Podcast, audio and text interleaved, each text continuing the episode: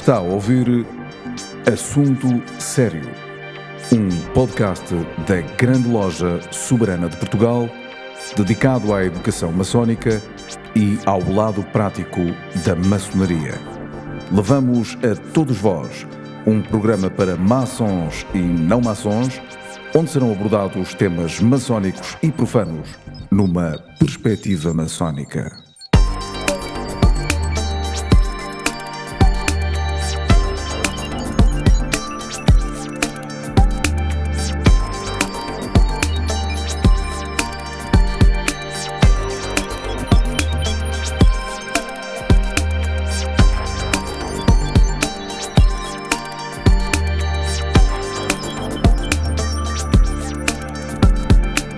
Assunto Sério é um podcast da Grande Loja Soberana de Portugal. Está no ar uh, permanentemente. Normalmente, todas as semanas, uh, apresentamos um tema novo. Esta semana, os meus convidados são Luís de Matos e João Pestana Dias. João Pestana Dias é o Passagarão-Mestre da Grande Loja Soberana de Portugal. E o, o tema é, é, é, vasto.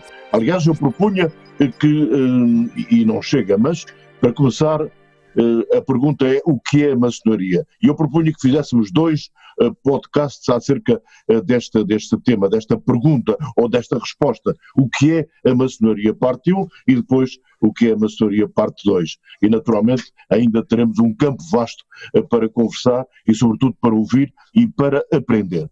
Sejam bem-vindos. Então, meus queridos amigos, o que é a maçonaria parte 1? A partir deste momento, Luís de Matos e João Pestana Dias, a palavra é vossa. Começo pelo João Pestana Dias. O que é a maçonaria? É uma resposta fácil? É uma resposta.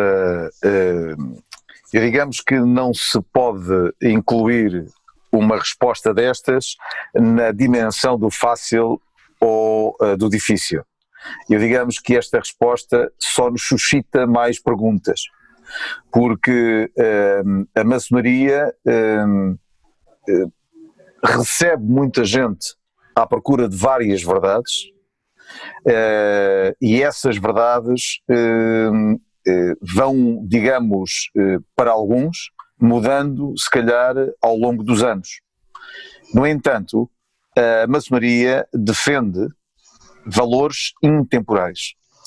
E essa verdade na maçonaria é procurada de uma forma interior e não de uma forma exterior. Uh, e é essa busca interior da verdade que nos vai definir o que é que é maçonaria, que eu diria em tom poético que é uma viagem pelo meio de nós mesmos. Luís Matos, a maçonaria é uma viagem pelo meio de nós mesmos ou pelo interior de nós mesmos? uma, uma longa viagem, uma longa viagem. É efetivamente uma viagem, uma viagem de regresso àquilo que é essencial. A maçonaria costuma aparecer na vida dos maçons no momento uh, particular das suas vidas, que é quando Uh, se sentem plenos, capazes de fazer uma quantidade de coisas uh, e, e sentem-se realizados. Um, maçom, em geral, não é alguém que, que anda perdido, é alguém que se encontrou, que sabe o que quer, uh, dinâmico, um, alguém que, com objetivos concretos e que quer não só melhorar-se, como melhorar a sociedade à sua volta, porque isto é, é, é um momento concreto na vida de, das pessoas. E, e é, nesse momento concreto é extremamente importante voltar a encontrar o essencial. Uh, procurar outra vez aquilo que se perdeu desde o princípio, aquela ilha perdida onde vivíamos quando éramos mais crianças, quando estávamos mais à solta, quando não tínhamos as obrigações do mundo. Uh, os, os maçons uh, procuram realmente construir um mundo melhor para si e para os outros a partir desses tais princípios que são imortais e que são muito, muito, muito, muito antigos. eu diria que a maçonaria, antes de mais, deve caracterizar-se e perceber-se como uma força do bem, uma força para o bem. Uh, o modo de construir uma sociedade nova, mais justa e mais igual, uh, foi, foi sendo vista de maneiras muito diferentes ao longo da história da humanidade. Nem sempre as sociedades que procuraram construir um mundo melhor e mais, mais justo uh, trabalharam através do bem. Por vezes, aquele axioma do quanto pior, melhor aconteceu muitas vezes. Quer dizer, a maçonaria deve compreender que não se enquadra nesse, nesse, nesse mundo. Ela procura trabalhar efetivamente dentro da linha do bem, porque há, é possível trabalhar na evolução do mundo exatamente ao contrário, procurando decompor todas as coisas que existem, procurando uh, uh, uh, dar cabo de todas as instituições e esperar que das ruínas se construa qualquer coisa. É, é, é, uma, é uma posição filosófica. Não é essa a posição filosófica da maçonaria. Portanto, ela deve cooperar com forças da construção e não com essas do caos e da destruição, da destruição constante.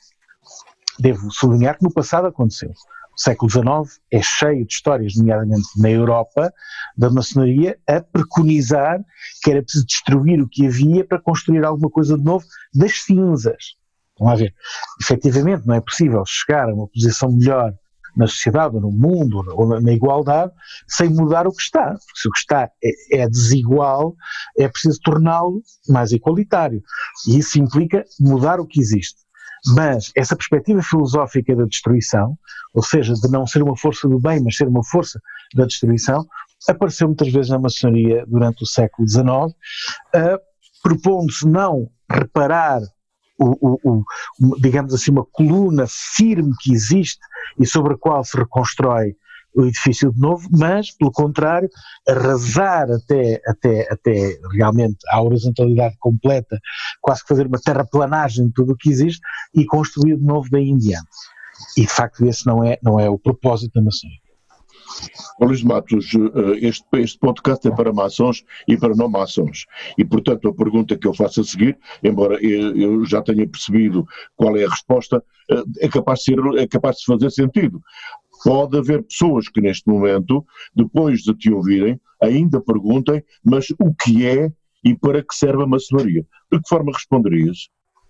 É, é sempre um, caminho. Vamos ver, há, há, algo que é preciso perceber a partir, sobre a maçonaria. São ela perde a sua essência. É uma ordem iniciática. Ou seja, ou seja, é uma ordem tem a ver com a ordenação, tem a ver com, não tem a ver com o caos, tem a ver com a forma como as coisas estão organizadas, na maioria tudo está organizado, uh, numa loja tudo está num lugar próprio, simbólico, exato, uh, não é aleatório, não é? As coisas não são aleatórias, na vida pouca coisa é de facto aleatória, se é que alguma, estamos sempre condicionados pela quantidade de uh, leis e regras que são os, os universais, na maçonaria também é assim, ela reflete essa ordem do universo e é dentro dessa ordem que trabalha. E é iniciática, porque aquilo que propõe aos seus membros é de facto reconquistarem uma, uma determinada uh, posição inicial que uh, as, as, grandes alegorias uh, religiosas falam como sendo aquele paraíso perdido que todos sentimos dentro de nós, que todos sabemos que temos cá. Há um ser real e verdadeiro que construímos ao longo da nossa vida e há um ser essencial simbólico, espiritual, que almejamos ser. E a maçonaria o que faz é ajudar a fazer esse, esse caminho, de facto, há pouco a, forma de designar a maçonaria como um caminho é, é, extremamente interessante, esse caminho entre o ser que somos e o ser ideal que também somos, mas que perdemos de algum modo. E essa é a proposta. Ora, se todos aqueles uh, uh, que sentem esse anseio por procurar essa essência em si mesmos conseguirem realizá-la, a sociedade torna-se melhor porque todos nós somos membros dessa sociedade. E, portanto, ao mudar cada uma das componentes da sociedade em geral, mudamos efetivamente a matriz de toda essa sociedade. A maçonaria tem muito a ver com a passagem de testemunho de geração em geração, a passagem de valores entre uh, as diversas uh, gerações de maçons e sabemos que a forma de podermos transmitir de facto sucessivamente na sociedade estas, estas melhoras, melhorias, esta uh, maior igualdade, maior justiça, etc., passa precisamente por não perder esses valores. E a maçonaria consegue fazê-lo. Porque é que ela consegue? Porque uh, ao iniciar uh, homens, torna os homens melhores, dando-lhes essa informação e a forma de lá poderem chegar. Ela não se perde, não é? Não, não, não podemos dizer que seja algo indefinido, é concreto e definido aquilo que pretende fazer a maçonaria. Melhorar o próprio indivíduo e, sendo ele parte do tecido social, melhora também, como é evidente, o tecido social. E esses valores são intemporais, não têm, não têm a ver esses com o tempo Esses valores são sempre si. intemporais, eles, eles declinam-se de forma diferente de tempo em tempo, não é? As, as circunstâncias e, e, e, e, o contexto uh, uh, realmente têm um efeito sobre esses valores, mas os valores são intemporais. A justiça é intemporal. É claro, se nós formos de, de perguntar o que era a justiça dos homens na época medieval, bom, era, era diferente da justiça de hoje.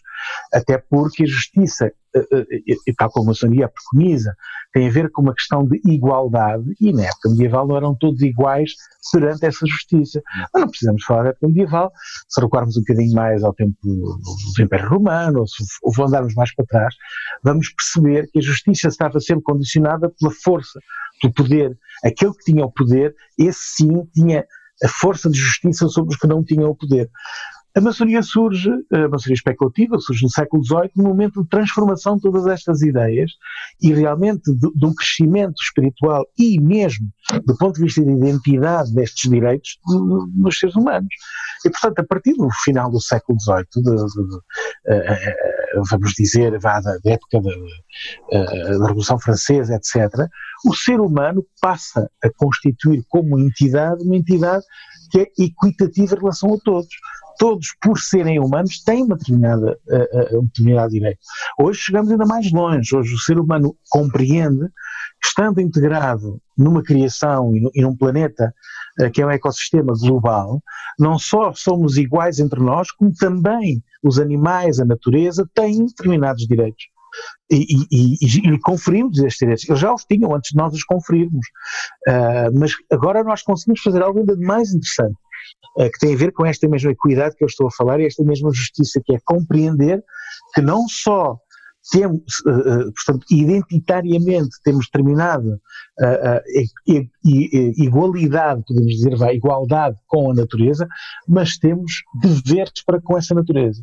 Porque nós temos consciência daquilo que nos liga a todos e os elementos diversos da natureza não o têm, nós passamos a ter deveres para com essa natureza. E isto advém de um crescimento do entendimento do papel de cada ser humano nesta globalidade que é de facto o planeta.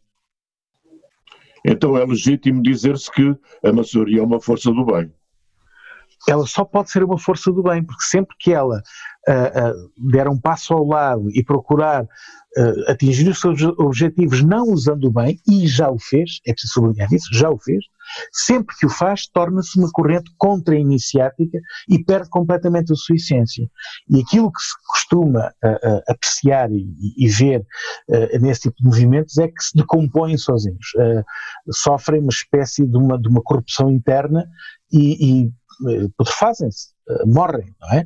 E isso aconteceu, de facto, com muitos movimentos, não só, não só a maçonaria, podemos dizer, agora noutro plano completamente diferente, muitas vezes as religiões dão esse passo uh, ao lado através da desconstrução, é? através do, do, do, da destruição de tudo, tentando impor uma determinada ideologia fechada contra a iniciática. Isso é verdade. Eu perguntava o seguinte: será, será o caminho, hum, digamos que mais direto, para, para não falar no mais correto, no mais direto, para que o homem adquira uma nova consciência? Ora bem, o homem em geral evolui, adquire uma nova consciência sem precisar de ordens nenhumas, sem precisar de maçonaria nenhuma. A maçonaria é apenas uma espécie de uma bengala. Ajuda, ajuda a suportar, ajuda a levar mais longe e mais depressa. É um acelerador, digamos assim. Mas o homem, na sua vida, no seu dia a dia, também consegue compreender isso. Com, com todos os mecanismos que a natureza nos, nos, nos, colocou à nossa disposição para mudarmos a nossa forma de pensar e percebermos o que é que é mais útil para nós e para, e para, e para a humanidade, uh, não são, não são uh, de caráter uh, racional e intelectual. São habitualmente de caráter emotivo e emocional. Portanto, as pessoas fazem más escolhas, más escolhas levam ao sofrimento, o sofrimento leva ao desespero e à pergunta: o que é que eu fiz errado? O que é que eu tenho de mudar? Isto assim não serve, eu tenho que fazer qualquer coisa diferente. E isso leva ao raciocínio, à razão e à mudança de atitude. A maçonaria faz tudo isso em 10 minutos, não precisamos de passar uma vida inteira a fazer uma série de erros, a chatear-nos com, com, vamos eh, dar aqui alguns exemplos, com a família toda, nunca mais falo com os meus pais, nunca mais falo com o meu irmão, a gente chateia-se por coisas que já nem se lembra, ou com os amigos, e depois dali por 10 anos reencontramos todos amargurados, sem saber porque é que estamos numa situação tão má, e acabamos por ter que fazer ali uma série de emendas e, e redenções e, e, pedir desculpa por erros que fizemos, para depois podermos retomar outra vez, uh, lá está o nosso essencial, que é essencialmente positivo em direção ao bem. E essa história, essa história constante de, de quedas, caímos em nós mesmos, uh, fazemos erros constantes uh, e depois tentamos repará-los, remendá-los, etc. Tudo isso está expresso de forma simbólica em determinadas filosofias, uma delas a maçonaria. Podemos encontrar outras. Uh, Platão dizia que uh, uh, uma vida realizada é quando nós aprendemos a morrer e, portanto, aprendemos diariamente a viver para poder aprender a morrer. Aqui estamos perante algo muito parecido. A maçonaria condensa numa série de símbolos toda uma série de mensagens fundamentais, entre elas aquela que nos demonstra que nós morremos todos os dias ou podemos morrer a qualquer momento e, portanto, devemos uh, uh, uh, tornar cada momento como uma verdadeira pepita de ouro. Cada momento é irrepetível e cada momento é um momento de redenção, se o quisermos. Não precisamos de continuar a teimar nas coisas erradas que fizemos e que, uh, uh, e que nos estão a levar ao sofrimento, podemos mudar a qualquer momento. Cada novo momento é uma semente de uma vida completamente nova e, e, e, e limpa para a frente. E, portanto, essa mensagem está clara em graus como aprendiz, companheiro e mestre, onde somos recordados da nossa limitação como ser humano, de como a vida é algo completamente transitório hum, e como cada momento é um momento essencial. É, Fernando, se, se, se, me permite, e pegando aqui nas palavras de Luís e naquilo que nós dissemos no, no início, tudo isto que tem aqui sido dito, no fim de contas, eh, eh, mostra de uma forma muito clara Uh, o que é que também a maçonaria é, ou o que é que ela é fundamentalmente na sua essência? É uma escola de conhecimento. É uma escola de conhecimento. Esse conhecimento é um conhecimento que acontece nas viagens. Uh, só a viagem nos dá a experiência do conhecimento. Uh, por vezes nós falamos que, bom, há maçons que gostam de subir muito depressa à escada, não é? Gostam rapidamente de ter aquele, aquele grau, mas a verdade é que uh, se nós não conseguimos usufruir da riqueza da experiência que nós teremos que fazer até atingir esse grau, de nada serve ter esse grau. E, portanto, uh, um, uh, tanto que é que uh, as, as, as, cerimónias que existem de passagem de grau são viagens são viagens. E, e sem dúvida que uh, a maçonaria uh, é uma escola de conhecimento. Agora, o conhecimento, e isto é muito importante, a razão pela qual nós não podemos ser maçons ou fazer maçonaria roubando rituais ou, ou tendo um avental ou não indo às sessões, temos que viver a egrégora. Isto porquê? Porque o conhecimento não pode ser transmitido. O conhecimento pode ser obtido através da experiência provocada, essa sim, pela informação que nós vamos recebendo. Ou seja, eh, eh, como diz o nosso grande preceptor, Fernando Casqueira, eh, a aprendizagem é feita em função de aquilo de, que aquele de aprende e não daquele que ensina. Aquele que ensina apenas passa informação. Que se as pessoas não quiserem aprender, não aprendem. Ou seja, o conhecimento não pode ser transmitido, mas a informação para o atingir pode ser passada. Isto quer dizer o quê? Isto quer dizer que hum, a maçonaria é uma espécie de um ginásio uh, da nossa alma e da nossa mente. Uh, a maçonaria não dá nada a ninguém. Eh, nós não vamos aqui, como é lógico, revelar outras situações que nós não podemos revelar, mas aqueles que já foram iniciados recordam-se com certeza do que lhes foi dito na sua iniciação. e, e percebem que uh, este ginásio que, que, que existe, uh, nós, os mestres, digamos, fornecem essa informação e é através dessa informação que o maçom pode obter o conhecimento. Porquê? Porque o conhecimento, essa verdade, é distinta para cada um de nós. Se me permite novamente fazer aqui uma comparação com o ginásio, nós explicamos onde é que estão as máquinas para trabalhar os, um determinado tipo de músculo. É claro que este músculo é uma metáfora cada um precisa desenvolver um músculo próprio, se calhar eu preciso desenvolver determinada área de conhecimento que não é a mesma, sei lá, eh, do Luís ou, ou, ou, de outra, ou de outra pessoa, e nós mostramos as máquinas, dizemos como é que vamos fazer, bem, mas o exercício tem que ser feito por ele, não pode ser feito por nós. E portanto nós mostramos um degrau, mas é ele que tem que subir o degrau. Tem que existir a demanda. Porquê? Porque, eh, Fernando, a única coisa que nós transportamos de vida para vida é o conhecimento. É, e isso é muitíssimo importante. É a única coisa que nós conseguimos transportar. Tudo o resto fica cá. Aliás, uh, uh, temos o exemplo dos templos de Salomão, que foram todos destruídos. A única coisa que nós transportamos é o conhecimento que levamos. A maçonaria utiliza uma linguagem de símbolos. Uh, porquê? precisamente por, este, por isto porque acabou de ser dito.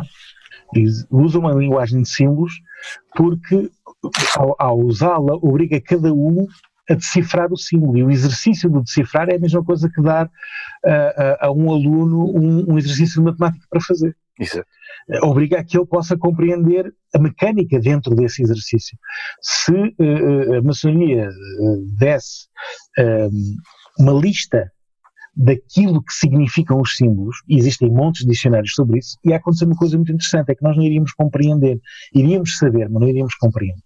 E compreender, que é uma, que é uma palavra eminentemente geométrica, que quer dizer circunscrever, quer dizer compreender é traçar uma circunferência à volta de um assunto e integral e ser capaz de dominar completamente.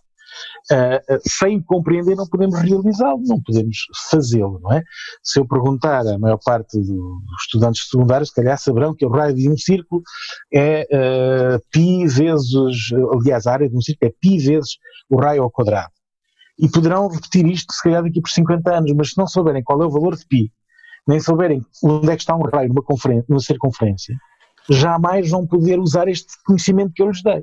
E, portanto, quando damos uma lista de coisas, uma série de itens, as pessoas tendem a, a a ai, memorizar, memorizar, peço perdão, estava aqui a regular as palavras, memorizá-las. Mas uma coisa é a memória, outra coisa é as coisas em ação. E, portanto, ser capaz da memória extrair experiência, isso sim é conhecimento. Do outro, lado, do outro modo é apenas informação. Portanto, a maçonaria defende-se muito bem ao dar meramente símbolos ou alegorias, que dá alegorias. Em cada um dos graus, por exemplo, há pouco foram referidas viagens, são alegorias de qualquer coisa.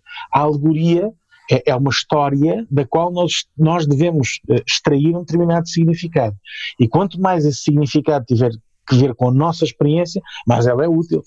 Mais ela é útil. E isso significa que todas as pessoas que passam por esse mitodrama de uma determinada iniciação são pessoas diferentes, com experiências diferentes, portanto, a lição que vão extrair daquele mitodrama também é diferente de umas para outras. É, é sempre no mesmo sentido.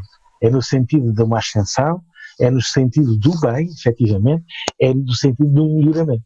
Isso é que, enfim, faz do, do ritual maçónico uma, algo de muito eficaz. Eu gostava de fazer uma pergunta porque recebo uh, normalmente aqui e-mails a propósito deste podcast, destes podcasts, um, e, e, perguntam muitas vezes se a maçonaria tem de estar ou deve estar ligada à Igreja Católica. Uh, é transversal, podemos dizer assim, é transversal às religiões? Vamos lá ver, a maçonaria uh, apareceu uh, e foi codificada no momento em que culturalmente, num momento e numa região em que culturalmente uh, o cristianismo era fundamental e, portanto, traz consigo um código cristão. Esta é a realidade das coisas, ou seja, os maçons operativos eram, eram, tinham, tinham como função criar edifícios civis, militares, mas também religiosos. E, portanto, como tal, tinham de conhecer muitíssimo bem o código uh, daqueles que eram os encomendadores das suas obras, os seus patronos, não é? E, e, e conheciam muito bem. O, o, templo era, era, um, era verdadeiramente um corpo associado ao próprio corpo daquilo que o construía. Aliás, as medidas com que o templo era uh, uh, pensado e, e, feito e medido vinham de medições do corpo. Quase todas as medidas são partes do corpo. O côvado, que é o, o, o tamanho do antebraço, uh, o pé, que é o tamanho de um pé, enfim, por aí adiante. Portanto, são uh, medidas antropomórficas com as quais se criava o templo. Portanto, é perfeitamente natural que a maçonaria que se desenvolveu no meio cristão tenha códigos cristãos e uh, uh, muita da sua linguagem tenha que ver precisamente com o cristianismo. Dentro do cristianismo temos uma maçonaria continental, essencialmente a francesa, que efetivamente anda muito à volta de códigos católicos, mas depois temos a, a anglicana, aquela que se desenvolve na, na, na Inglaterra, na Escócia, uh, que, que, fica com um código muito, muito anglicano, que tem pequenas, pequenas diferenças em relação ao código católico. E esse desenvolvimento uh, da maçonaria, portanto, uh, ao longo do século XVIII, vai acabar por incorporar um outro código muito interessante, também abraâmico, que é o, que é o judaico. Que é o judaico. Porque o, o Antigo Testamento, onde está descrito o Templo de Salomão, tem imensas alegorias de que a maçonaria vai fazer, vai, vai, vai fazer, vai, vai fazer valer os quais expressam as tais, uh, as tais uh, virtudes que são milenares, né, que já lá estavam. E, portanto, conforme andamos ao longo do século XVIII, vamos compondo uma maçonaria que tem referências cristãs, quer católicas, quer anglicanas, quer protestantes, etc., e referências hebraicas. Esse é um dos motivos pelos quais a Igreja de Roma, que durante o século XVIII está a sofrer um, um, um, enfrentamento muito grande com os países protestantes e já há muito tempo com a Inglaterra, vai perseguir a maçonaria porque, de acordo com a primeira bula que condena a maçonaria, maçons de diversas religiões compartem o mesmo tempo e discutem ah, tranquilamente entre eles temas que muitas vezes nem são religiosos, são filosóficos, mas para a Igreja isto não é possível. A Igreja não pode autorizar. E esta, esta condenação da maçonaria como sendo um centro de união de ideias, algumas delas não aprovadas pela Igreja, é o que vai sendo sucessivamente confirmado pelas bulas. Ou seja, na realidade, este é o problema central da maçonaria para a Igreja Católica do século XVIII. É que num mesmo espaço, ideias diferentes têm, uh, podem ser discutidas por uh, uh, diversas pessoas que pertencem a religiões completamente diferentes. Este, este é o fundamento. Há uma coisa curiosa, um cristão pode ser maçom, mas a Igreja condena, a Igreja Católica condena. Desde o século XVIII a Igreja condenou, depois há uma história toda sobre isso, eu aliás estou a pensar em fazer um, um, um pequeno trabalho sobre isso, porque é, é um tema muito mal compreendido, e muito mal compreendido, nomeadamente por gente da Igreja, que uh, por vezes o compreende mal e às vezes eu não sei se é com malícia, se é de propósito ou é, ou é pensando que os que não estão na igreja não sabem como é que a igreja funciona. A Igreja é, um, é uma entidade complexa, a Santa Sé é, é, é a sede principal da Igreja Católica Apostólica Romana, contudo, essa Igreja é constituída por 23 igrejas nacionais ou transnacionais, é constituída por uma quantidade enorme de, de, de, de entidades, não é? E, portanto, é muito difícil falar acerca da posição da Igreja quando cada uma delas é autónoma na sua posição relativamente à maçonaria, por exemplo. E não há, desde uh, uh, o Concílio Vaticano II, nenhuma posição concreta do, uh, da Santa Sé acerca da maçonaria. Há posições de igrejas diversas regionais, umas a favor, outras contra, e portanto não é matéria de fé, não está no código canónico e, como tal, é, é necessário ir ao pormenor para poder entender isto. A última bula que efetivamente condenou a maçonaria, data salvo de 1903, do Papa Leão XIII, acho que é 1913, talvez me esteja aqui a equivocar. Sei que é Leão XIII, é a última que existe e daí em diante as bulas anteriores deixam de ter efetividade e passa a ser o Código de Direito Canónico, que é aquele que, uh, uh, portanto, diz o que pode ou não ocorrer para que um católico seja excomungado. E a maçonaria deixou de constar nessa, nesse conjunto de associações que podem significar a excomun, excomunhão imediata. É, isto, portanto, é isto, Fernando, que o, que o Luís acabou de dizer, é muito interessante, porque houve uma, cerca de 1983, houve uma, uma dúvida sobre isso, mas não há dúvida absolutamente nenhuma. Portanto, a, a Igreja não condena a maçonaria, condenava eh, as associações, e na altura havia um enquadramento para isso, que perseguiam na altura de forma ativa a Igreja, que não é o caso da maçonaria, aliás, eh, nós somos uma obediência regular e, eh, e pela, pela própria definição é, é, existe tolerância. E, e, se quiseres, nós podemos falar, talvez como último tema, antes de, de finalizarmos esta primeira parte deste podcast, sobre, sobre a tolerância também, porque hum, é muitíssimo interessante uh, neste, nestes tempos de intolerância que nós vivemos. Uh, a maçonaria pode ser uma força, e voltando aqui ao princípio, uma força do bem. Uma força do bem, porque, porque verdadeiramente é, algo que pode unir os homens e, e, o pode fazer de uma forma, uma forma em que o bem se manifesta na sua, na sua plenitude. Eh, no entanto, eh, no entanto, o que é que é, o que é que nós, recordo-me ah, há uns podcasts atrás que eh, numa, num podcast em que esteve o Frei, o Frei Ventura, em que ele falava sobre a tolerância de uma forma distinta. Ele, aliás, eu recordo-me que ele não gostava muito do termo tolerância. Uh, mas deixa-me dizer-te uma coisa, Fernando. Uh, no final do, do, do, testamento do Fernando Pessoa, as últimas palavras que lá estão, uh, era uma palavra de alguma intolerância neste sentido. ele pregava ou pregava o combate à tirania, à ignorância e ao fanatismo. Eh, eh, estas eh, que são causas e consequências da intolerância. e repara bem a atualidade destas palavras. Repara bem a atualidade destas palavras. se quiseres, podemos ir também a Martin Luther King, que, que dizia que ele não preocupava aquilo que os maus, entre aspas, faziam, ele preocupava-lhe o silêncio dos bons.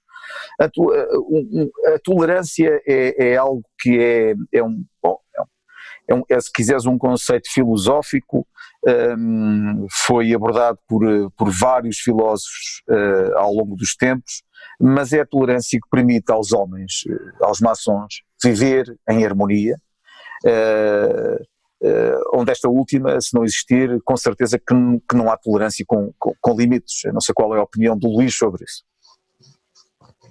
dava para um podcast só. dava para um podcast só. Uh, eu não quero ter tolerância pelo outro, eu quero amar a liberdade do outro dizer-me aquilo que ele entender dizer. Ter tolerância é uma atitude de condescendência minha, de que eu tenho a minha razão, mas deixo que os outros digam as deles. Não é? e, e não creio que a tolerância nesse sentido seja muito boa, porque constrói barreiras e, e falando no Frei Fernando Ventura, o que ele dizia é a minha tolerância, a minha, a minha liberdade não acaba onde começa a do outro, a minha liberdade começa onde eu der liberdade ao outro. E é na nossa liberdade conjunta, efetivamente, nós temos a liberdade maior cada um de nós. Porque se a minha acabar, acabar no momento em que começa a do outro, tem ali uma barreira. Não é? Eu tenho que destruir o outro, senão a minha, a minha termina. Não é? é na conjugação das duas liberdades que nenhuma atropela a outra, é que há, surge algo muito maior que vai muito para lá da, da tolerância. Eu não, eu não tolero o outro. Eu amo o outro. Eu Exato. amo que o outro tenha opiniões e quero aprender com as opiniões do outro. Porque provavelmente as minhas ainda são parciais. Claro. E se calhar as dele também são parciais, e se calhar as duas em conjunto poderão ser muito menos parciais. Não é? Isto dava um outro programa. E dar. Vamos ficar por aqui no que é maçonaria parte 1, o que significa que já a seguir eh, podemos pensar eh, na maçonaria parte 2 e talvez aí caiba tudo aquilo, ou muito daquilo, não é tudo, mas muito daquilo que ficou por dizer nesta altura. Os meus convidados, Luís de Matos e João Pestana Dias, um, e, e, eu termino apenas dizendo que foi mais uma chega para que o homem tome consciência de que está envolvido num processo muito maior do que, do que aquele que imagina. Eh, voltaremos então na próxima semana.